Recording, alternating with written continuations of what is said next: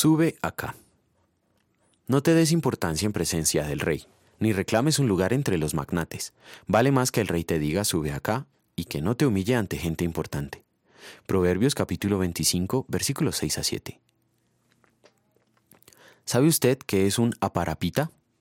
Aparapita es el hombre que se gana su pago cargando sobre su espalda objetos pesados que sujeta a su cuerpo con la ayuda de una cuerda o cordel. Por esa razón, mayormente es conocido como mozo de cordel o mozo de cuerda. Cuando yo era niño, era usual que los adultos nos preguntaran, ¿qué quieres ser de grande? La respuesta más común era, seré presidente del país. Imagínense mi sorpresa cuando, siendo ya adulto, hice esa pregunta a un niño de familia adinerada y él me respondió, quiero ser aparapita. No soñamos con desempeñar trabajos humildes.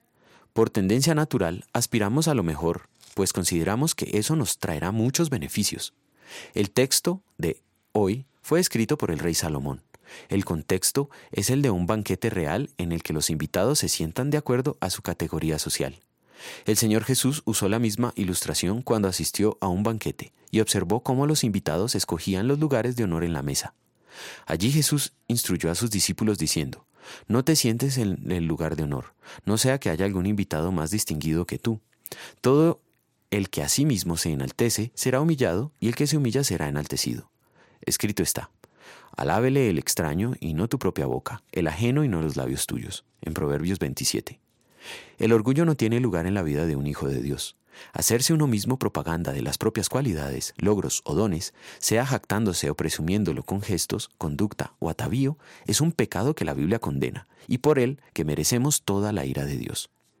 Ninguno de nosotros es perfectamente humilde como lo demanda el Señor.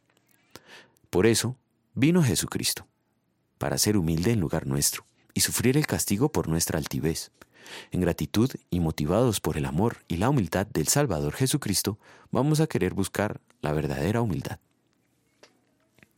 Oremos. Señor, solo tú eres digno de toda gloria y honor. Te ruego me afirmes en la verdadera fe con el poder de tu Evangelio, de modo que de mi corazón hagas brotar el fruto del arrepentimiento, ese amor humilde que no busca su propia gloria sino la tuya, ese amor que no es envidioso ni jactancioso ni orgulloso, por Jesucristo tu Hijo nuestro Señor, que vive y reina contigo y con el Espíritu Santo, siempre un solo Dios por los siglos de los siglos. Amén.